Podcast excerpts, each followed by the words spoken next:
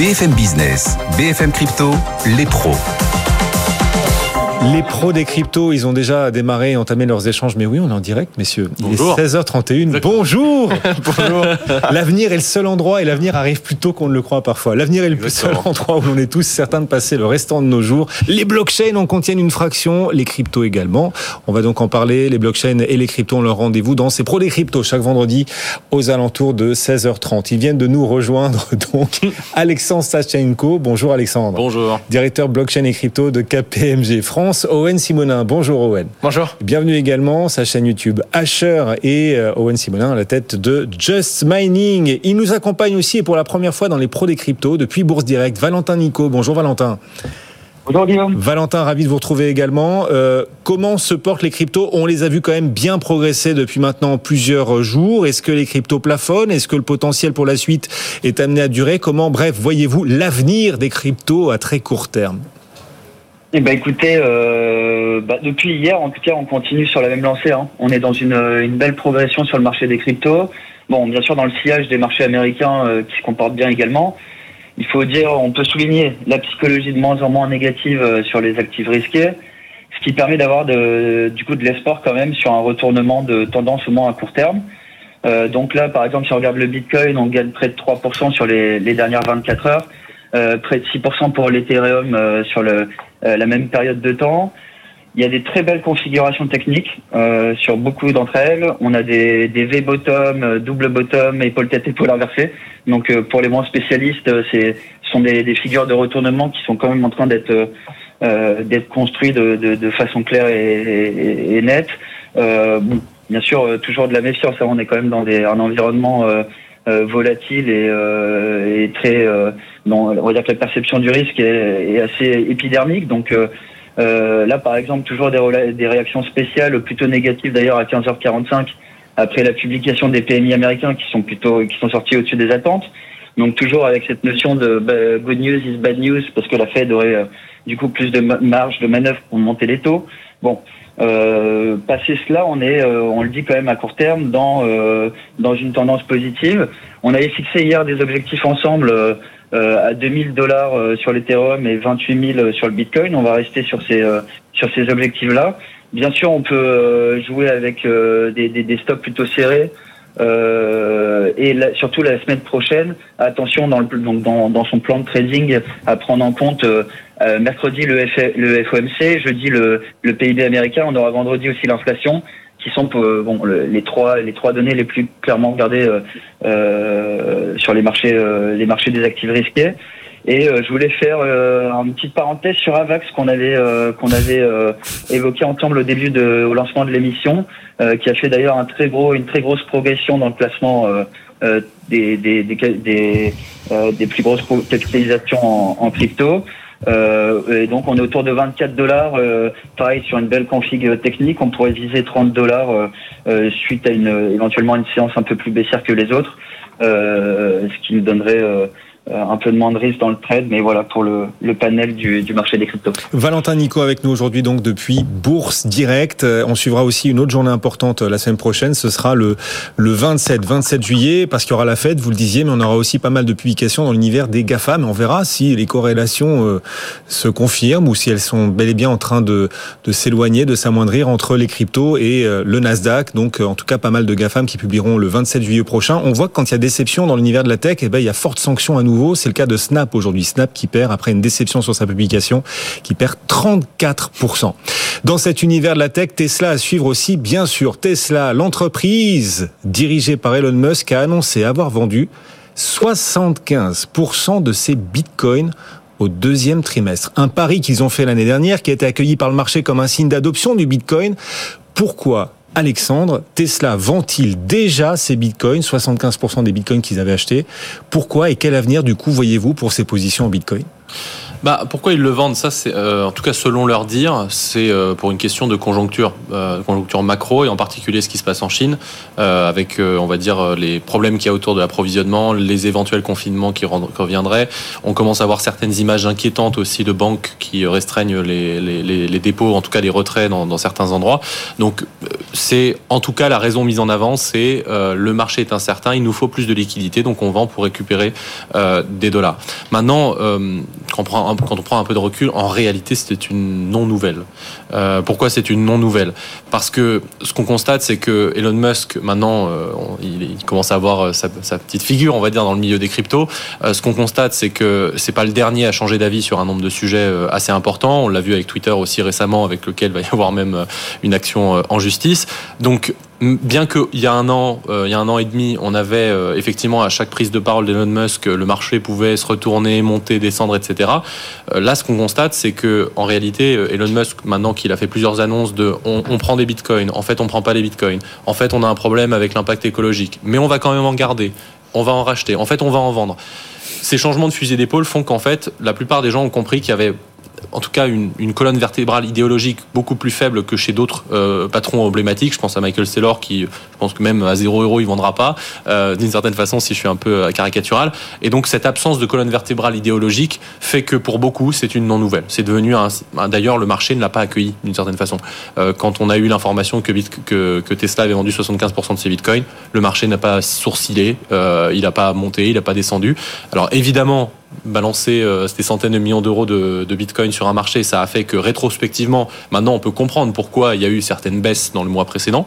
Euh, mais c'est une explication normale, j'allais dire, si on sort des centaines de millions de dollars, c'est normal que le marché baisse. Mais la nouvelle en soi que Tesla aurait vendue n'a pas fait bouger les marchés.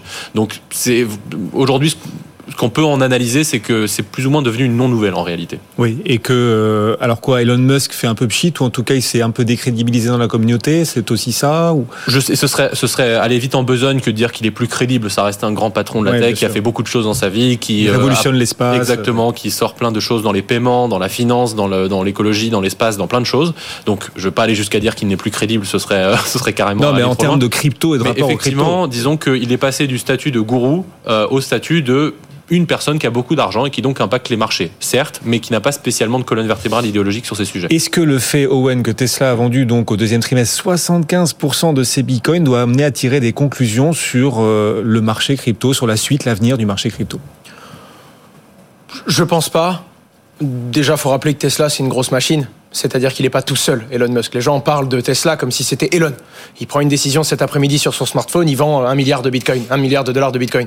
Non, c'est pas comme ça, c'est plus complexe. Un board, des prises de décision, ça prend du temps, c'est des cycles qui sont beaucoup plus longs que quand une startup prend une décision, quand un particulier va mettre la main au portefeuille pour acheter ou pour vendre quelque chose. Ça, faut le comprendre. La deuxième chose, c'est que, en effet, ça a moins d'impact qu'avant. Déjà parce qu'on était dans la phase où les institutions venaient d'arriver, donc Tesla tout de suite est un géant qui se positionne, c'était dingue. Maintenant, ça fait un moment qu'on entend Tesla, Tesla achète, Tesla vend, Tesla se sent bien, Tesla se sent pas bien, Tesla est d'accord, Tesla est pas d'accord, Dogecoin, pas Dogecoin. Bref, ça ne fait pas le même effet. Ensuite, vous savez ce qu'on dit des promesses? Elles n'ont de valeur que quand elles se réalisent. Et globalement, c'est une personne qui a déjà émis des promesses et qui, et qui les a déjà tenues, qui peut en émettre des nouvelles qui vont avoir de la valeur. Alors attention, c'est vrai que sur l'espace, en tant que grand patron de la tech, les promesses d'Elon Musk ont de la valeur parce qu'il en a déjà tenu certaines. En attendant, on souvenait de lui qui parlait Twitter des mains de diamant.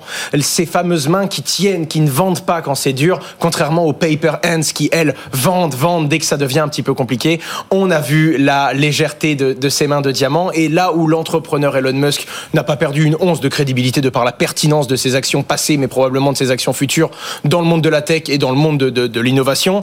Dans le monde de la crypto-monnaie, on commence à discerner et à dissocier surtout un peu l'entrepreneur de l'influenceur qu'il est devenu, à dire j'aime, j'aime pas. Et c'est pas la première promesse qui avait déjà émietté un petit peu la confiance qu'on pouvait donner aux personnages, notamment quand ils avaient dit, euh, ils avaient accepté le Bitcoin pour les paiements des Tesla à l'époque. Ils l'avaient retiré en disant qu'ils allaient analyser le réseau, essayer de le comprendre, voir si ça consommait vraiment autant d'énergie verte qu'on le disait. Et ils étaient revenus avec une réponse positive en disant, en effet, on avait suspendu le Bitcoin parce qu'on avait des doutes. Eh bien, après analyse, après avoir creusé et compris, il est vrai que la consommation du réseau est plutôt saine et qu'il y a une grosse part d'énergie verte. C'est tout. Ils n'ont pas remis les paiements. Ils n'ont pas remis les paiements en Bitcoin.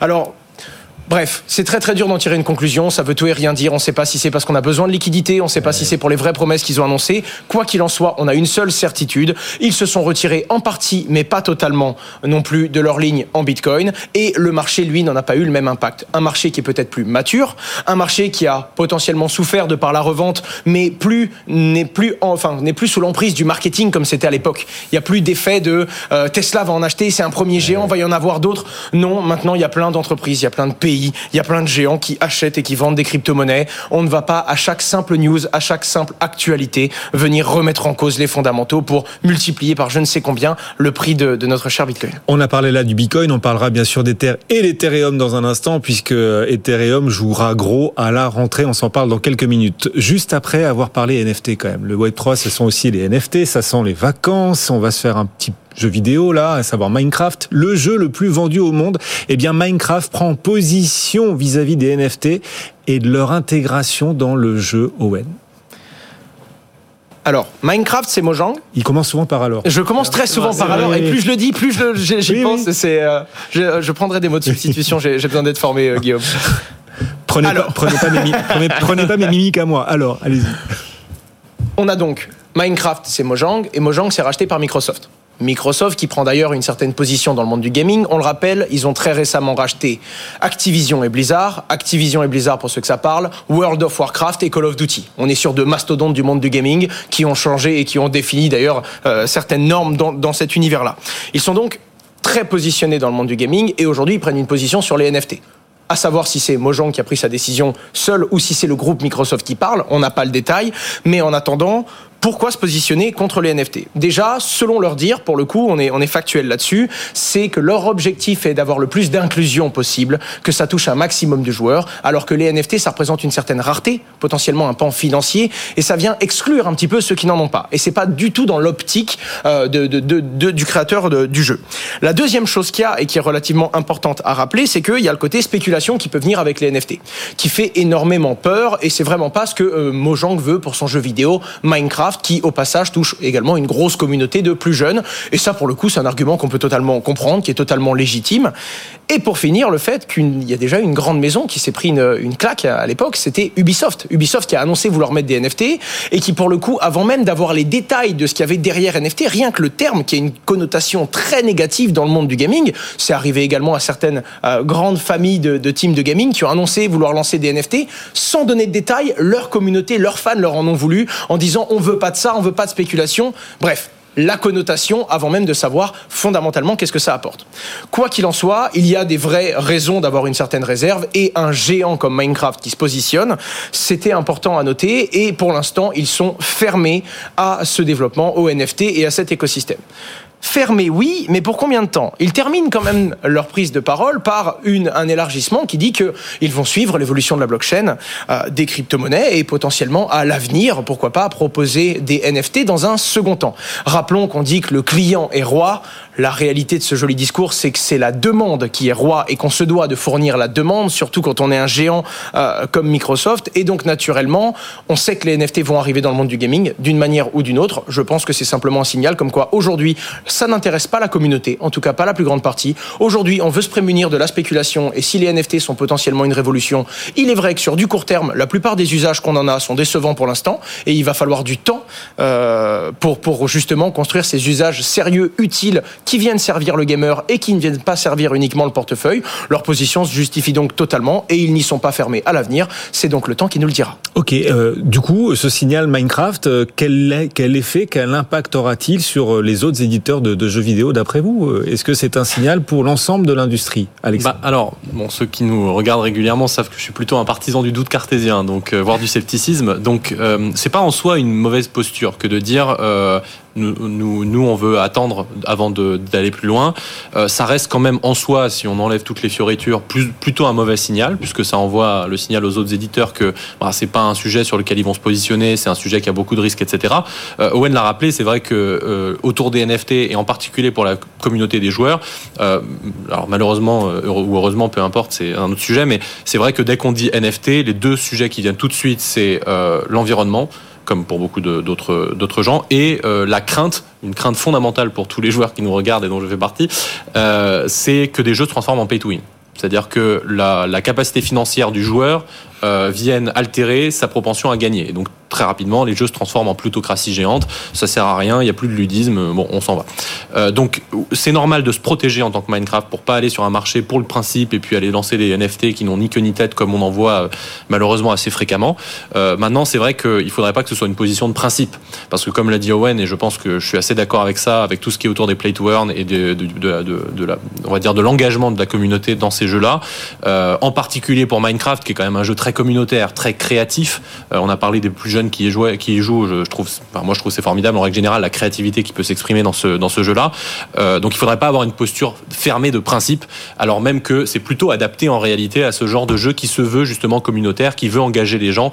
Et les NFT sont souvent une façon de le faire. Donc si la porte reste ouverte et qu'en interne ça continue d'y réfléchir, mais qu'ils veulent pas se précipiter, en réalité, euh, moi c'est un signal que j'accueille très très positivement. Oui, il ne faut pas se lancer dans tous les sens, tous azimuts. Oui, mais ça peut paraître paradoxal parce que euh, on entend aussi que les NFT, bah, ça vient justement des jeux vidéo, où on vient acheter des accessoires comme ça. Donc c'est, ça peut paraître comme ça de l'extérieur surprenant de voir cet univers des jeux vidéo rejeter les NFT, qui euh, les NFT s'inspirent un peu de ce qui existe dans ah les oui, jeux je vidéo. pense que c'est un peu une posture. Alors, je ne vais pas, pas aller jusqu'à hypocrite, ça dépend. Il y en a certains, c'est clairement hypocrite, mais euh, dans le jeu vidéo aujourd'hui, un des business models dominants, c'est quand même de faire un jeu gratuit et ensuite les gens vont acheter des skins, des épées, des armes, des objets qui sont pas nécessaires dans le gameplay. Donc, cette, ce côté monétisation d'éléments superflus, je mets beaucoup de guillemets sur superflu, est déjà là. Ce n'a rien à voir avec les NFT. De la même façon que beaucoup de gens ont dit euh, quand il y a eu la vente de Beeple, quand il y a eu les ventes comme ça, etc. Le NFT, c'est la spéculation. Euh, non, c'est n'ont rien à inventer. Un tableau, les gens peuvent l'acheter à un million, la copie à 10 euros. Pourquoi? Parce qu'il y a un original et la copie. Donc c'est c'est pas le NFT en soi qui apporte ça. Par contre, la crainte est réelle. Il faut juste euh, évidemment euh, éduquer sur ces sujets. Puis on, on Ouais. rebondit sur le fait de vouloir faire un jeu inclusif. On n'a pas 25 choix quand on crée un jeu vidéo. Soit on fait payer un abonnement ou on fait payer le jeu. Ce qui ferme le jeu à une grosse communauté parce que c'est payant. Soit on fait un jeu gratuit et on vend des avantages dans le jeu. Soit les avantages peuvent améliorer un personnage. Là, c'est dangereux parce qu'on peut transformer le jeu d'un free-to-play à un pay-to-win où on va payer du coup, c'est gratuit de jouer mais on peut payer pour gagner. Et donc ça, c'est le grand désastre qui peut arriver dans un jeu vidéo parce qu'on peut tout déséquilibrer. Soit on arrive à avoir un jeu suffisamment attractif, intéressant pour qu'il soit gratuit, tout le monde vient y jouer et certains joueurs vont payer pour avoir des avantages qui ne dérèglent pas le jeu. Euh, une apparence, quelque chose qui ne vient pas améliorer la puissance du personnage, mais juste qu'il soit plus beau, qu'il ait une toute nouvelle armure, peu importe en apparence. Et ça, c'est inclusif. Réussir à trouver ce modèle-là, c'est inclusif. Rappelons que Minecraft est un jeu payant. Minecraft est un jeu où, et je, sais de quoi je parle, moi j'ai monté un serveur Minecraft qui a touché plus de 100 000 joueurs dans notre pays. Ça a été l'une des premières initiatives entrepreneuriales que j'ai eues quand j'étais jeune. J'avais encore plus jeune que maintenant, j'avais 14 ans. Et c'était l'un des problèmes. C'était que notre serveur était un serveur gratuit parce que ben, y a des gens qui n'avaient pas les moyens de venir jouer. Et donc il fallait trouver un moyen de rendre un côté financier dans le jeu, mais qui permettait l'accès gratuit quant à lui. Donc ça permet également les NFT en fonction de comment c'est apporté, car ça peut être un abus et ça peut dérégler le jeu. Et c'est pour ça que je comprends totalement leur position. Bien pensé, bien amené, ça peut permettre d'être encore plus inclusif. Oui, oui. On aura appris un autre truc aujourd'hui, donc on peut être encore plus jeune que vous ne l'êtes aujourd'hui. Oh, C'est possible. Oh, oui. Quel âge déjà, Owen? Chaque jour un peu moins, mais là, 25 ans. 25, Alexandre? 28 depuis quelques jours. C'est incroyable, hein, cette nouvelle génération. Les pros des cryptos, c'est une semaine d'actu crypto en 25 minutes. Et cette semaine, Ethereum a fait la une. On parle souvent des frais sur cette blockchain Ethereum. Ces frais, jugés euh, souvent bien trop élevés, sont source de débat entre les acteurs de l'écosystème. Est-ce que le merge d'Ethereum, son passage en preuve d'enjeu, est-ce que ce merge prévu courant septembre va, d'après vous, Alexandre, réduire, voire pourquoi pas rendre nul, enfin, les frais sur le réseau Ethereum? Plusieurs choses à dire. La première, c'est que déjà, même, j'allais dire, dans la théorie, dans le débat théorique, est-ce qu'on souhaite que les frais soient nuls? C'est déjà une première source de débat parce que euh, l'existence de ces frais, c'est pas un bug, c'est une feature, comme on dit, donc c'est une fonctionnalité. Ça permet de payer les gens qui font la sécurité du réseau. Euh, on rappelle toujours l'innovation dans les cryptos, c'est pas la blockchain, c'est la théorie des jeux qui a été mise en place par le fait que les gens sont rémunérés pour amener de la sécurité au réseau. Donc si on enlève les frais il reste toujours la partie création monétaire évidemment, mais euh, on commence à aller toucher cette théorie des jeux, donc ça peut être dangereux. Donc est-ce que ces frais sont à enlever? Je ne sais pas. Et deuxième élément, c'est que un des, un des éléments intéressants de ces frais, c'est qu'ils empêchent le spam. On peut pas balancer 18 000 transactions euh, dans la minute parce que, bah, en fait, si ça coûte de l'argent, je vais lancer des transactions que celles qui sont intéressantes. Donc, il y a déjà, même avant de parler du merge ou quoi, il y a un débat sur les frais de transaction. Est-ce qu'on veut qu'il soit à zéro?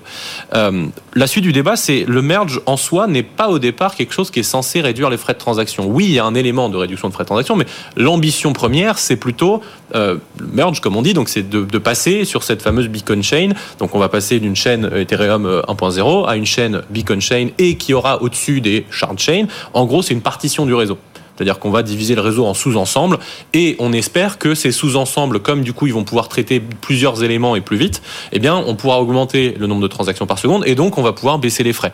Mais on est sur du corollaire, du corollaire, du corollaire. Il y aura d'autres aspects dans les futures mises à jour qui concerneront aussi les frais.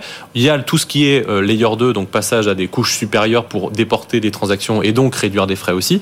Mais l'enjeu principal de, de la merge n'est pas autour des frais de transaction, il est plus autour de la méthode de consensus, de l'algorithme de consensus. Donc oui, il y a un corollaire frais de transaction, mais non, il n'amènera pas les frais à zéro. Désolé pour ceux qui nous écoutent. Euh, mais en même temps, je reprends mon premier point, c'est pas forcément ce qu'on souhaite. Mmh. Oui, on comprend. Euh, le, la merge, il faut dire la merge. Euh, la fusion. La fusion. Dirons-nous pour respecter la langue de Molière. C'est quel jour? 9 septembre, c'est ça? Euh, 9, 19, 19. 19 septembre. Attention sur les dates communiquées par, par Ether. Exactement. J'avais déjà fait un énorme euh, oui, décharge de responsabilité la dernière fois où on m'avait dit, oh, t'es peut-être un peu trop avec des pincettes. Résultat, décalage. Donc bon, c'est. Ça va faire 6 ans que c'est pour demain. Oui, pour la fin de l'année.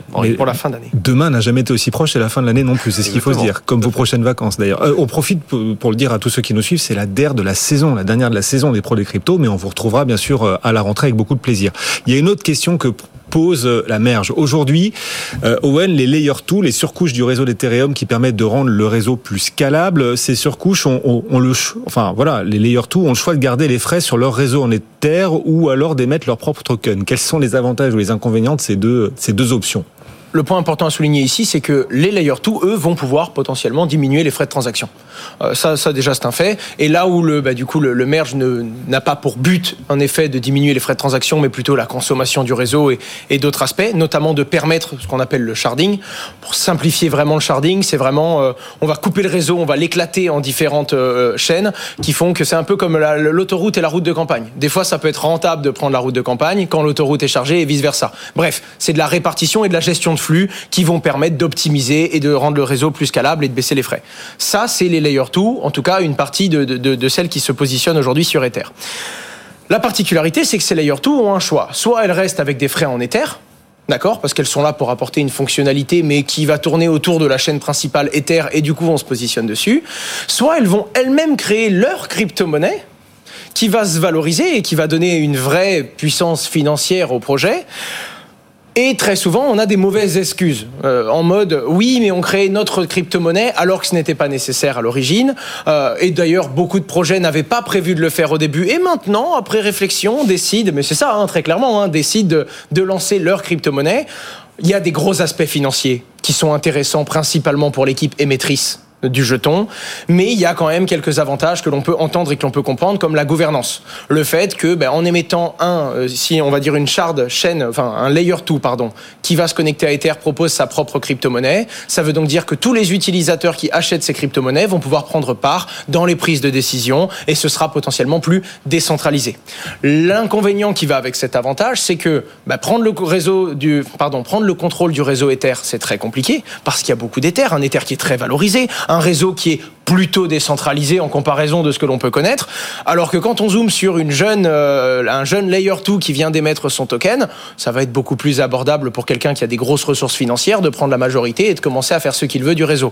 Donc des avantages, des inconvénients. Ce qui a fait sourire un peu certains membres de la communauté, c'est que beaucoup de projets qui avaient juste pour idée d'apporter une fonctionnalité supplémentaire, une scalabilité supplémentaire au réseau Ether, sont en train de dire que maintenant ce serait bien qu'ils aient leur propre token pour payer les frais de transaction ou pour euh, justement apporter des nouvelles Donc c'est à prendre avec un peu de recul et toujours avec un sens critique. En effet, et de la distance, euh, cette distance que vous nous apportez chaque semaine. Et on rappelle, pour ceux qui nous suivent régulièrement, qui commencent à débuter dans les cryptos, à s'y intéresser, par le truchement de euh, d'Owen, pourquoi pas, sa chaîne YouTube Asher, BFM Business, bien sûr, nos rendez-vous crypto. On rappelle qu'il faut investir dans les cryptos, que l'argent que l'on est prêt à perdre, actif toujours très volatile, sur lequel les régulateurs continuent de travailler. C'est le cas en Europe, on en a beaucoup parlé ces dernières semaines. Et puis c'est le cas aussi aux États-Unis, où les démocrates et les républicains semblent peu à peu s'approcher d'un accord pour la régulation des, des stablecoins On en est où euh, Que contient cet accord en vue entre républicains et démocrates sur la régulation des stablecoins, Alexandre? D'abord un peu de contexte, parce qu'effectivement, si on parle des stablecoins, il faut qu'on précise de quoi on parle. Les, stablecoins, c'est un marché, donc des actifs stables qui sont référencés par rapport à un actif, en règle générale le dollar, pour 99% euh, de, la, circulation. C'est un marché qui est passé en l'espace de 3 ans de 4-5 milliards de dollars à presque 200 milliards il y a quelques mois et euh, autour de 150 euh, maintenant. Donc ça a explosé littéralement. C'est la on va dire, un des catalyseurs, voire le catalyseur principal de l'émergence de la finance décentralisée. Il y avait beaucoup de projets qui n'arrivaient pas à se développer parce que commencer à faire des produits financiers de prêt, d'emprunt, de collatéralisation avec en soi des actifs qui eux-mêmes peuvent perdre 20% dans la journée, euh, très rapidement, c'était pas fiable. Et donc le fait d'avoir des stablecoins, ça permettait de faire des produits de finance décentralisée sur la base d'actifs qui eux au moins permettaient d'être un peu sereins sur la valeur de cet actif. Donc ça a permis, pareil, à la finance décentralisée de passer de 100 millions à plusieurs centaines de milliards. Euh, c'est également l'apport d'entrée principale des entreprises vers la crypto. Parce que une des craintes des entreprises, alors soit elles ont une conviction forte euh, et elles en achètent pour de la gestion d'actifs, etc.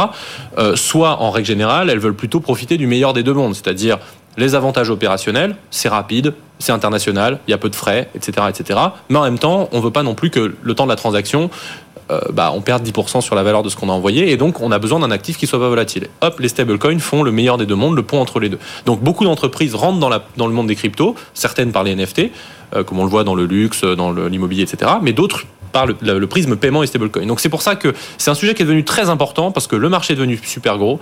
Euh, la finance décentralisée qui est très prometteuse, elle est basée presque entièrement sur les stablecoins. Les entreprises sont toutes en train de rentrer dedans par les stablecoins. Donc on, là, on, là, on voit que ça commence à être le catalyseur de tout. Donc c'est normal de s'y intéresser. Mmh. Bon, l'Europe, on va pas refaire l'histoire, mais effectivement, on a, on a mis ça dans le package MICA, donc Market in Crypto Asset. Les États-Unis, pour l'instant, on est sur une tentative de compromis, mais on n'a pas le détail. Donc, ce qui est intéressant, par contre, de voir dans les discussions, en tout cas des rumeurs qui en sortent, c'est que il va y avoir probablement des contraintes de, liquidité, de capital, euh, de disponibilité des fonds, des contraintes prudentielles, euh, etc., etc., ce qui sont, selon moi, parfaitement nécessaires. C'est un actif, rappelons-le, par exemple, euh, un stablecoin, dans la majorité des cas, reste censurable à l'inverse d'un bitcoin qui n'est pas censurable parce que un stablecoin c'est l'actif qui représente un actif dans la vie réelle. Donc on a besoin de cette réglementation. Par contre, il y a un détail qui peut nous intéresser là-dedans, au moins dans le début de compromis qu'on verra arriver peut-être un jour. Maintenant, encore une fois, il reste plus beaucoup de jours dans la période législative aux États-Unis, donc ce sera probablement reporté encore euh, quelques temps. Mais il y a un aspect qui est intéressant, c'est que là où en Europe, la BCE a vu les stablecoins comme une attaque contre la souveraineté monétaire, donc il y a un cap de 200 millions au-dessus duquel la BCE a droit de vie ou de mort sur un stablecoin, ce qui permet pas de se projeter plus que ça quand on veut lancer un stablecoin. Aux États-Unis, le voit dans l'autre sens, c'est-à-dire euh, on, on est même en train de discuter de permettre à des non-banques de le faire. Et donc, on a compris qu'il y avait un côté, c'est le bras armé du dollar dans le monde crypto. Donc, affaire à suivre, mais clairement, euh, pour l'instant, ça a l'air des discussions plutôt saines. Des non-banques pourraient émettre des stablecoins. Il y a des leçons à tirer de ça, hein, Owen. Tout à fait. Ben, très très dur d'être plus pertinent qu'Alexandre du coup pour le coup sur la question qui vient vraiment de tout poser euh, entrée plat dessert et qui vient d'expliquer clairement la, ouais. la problématique. Mais, pour le, le résumer en une ligne. Vous c'est le café gourmand. Allez, Alors le café gourmand c'est très simplement que là où on avait prévu que l'Union européenne était très fébrile et on avait déjà peur de lancer des stablecoins sur l'euro et il y en avait très peu, on a vu une régulation qui arrive et qui ne rassure pas du tout, décourageant encore plus les stablecoins en disant déjà que si certains stablecoins euros prennent une certaine taille, on va leur couper la tête très simplement.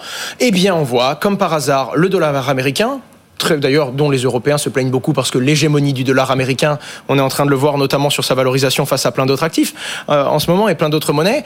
En attendant, on est en train de voir les États-Unis prendre exactement la direction que l'on pensait qu'ils allaient prendre et sans aucune surprise pour le coup, l'Union européenne a pris exactement la direction qu'on pensait qu'ils allaient prendre et je peux même vous prendre le pari que si ça continue comme ça et qu'on contractualise toutes ces pensées, toutes ces idées et ces prises de décision et de direction, eh bien dans quelques années, on viendra se plaindre et on dira exactement ce que l'on pensait qu'on allait dire sur le fait qu'on a raté le coche au niveau des stablecoins. Merci. Très gourmand, très gourmand. Ouais, digestif même là, on ah ouais, sort un peu fracassé. Merci à tous les deux de nous avoir accompagnés. Alexandre Stachenko, euh, directeur euh, blockchain et crypto pour KPMG France. Merci, Merci. beaucoup Owen, sa société de Just Mining, sa chaîne YouTube Asher, si vous souhaitez vous former tout au long de l'été. Et puis les tutos que vous proposez aussi avec Amaury de Tonquédec, hein, qui euh, voilà, ces tutos sont disponibles tout au long de, de l'été pour continuer de vous former jusqu'au retour de nos experts crypto à la toute fin du mois d'août. Merci messieurs d'être passés nous voir. Merci à vous. Bonnes Merci. vacances, bon congé. Dans un instant, on se reconnecte à la finance traditionnelle et au CAC 40. euh, alors que les PMI en Europe marquent une poursuite du ralentissement. On passe même en contraction sur le PMI zone euro le mois dernier, signe peut-être d'une récession à venir. Du coup, les taux obligataires se détendent très très fortement aujourd'hui et les actions qui en profitent, le CAC 40 gagne un peu de terrain, plus 0,4%. On s'en reparle dans une poignée de secondes. À tout de suite.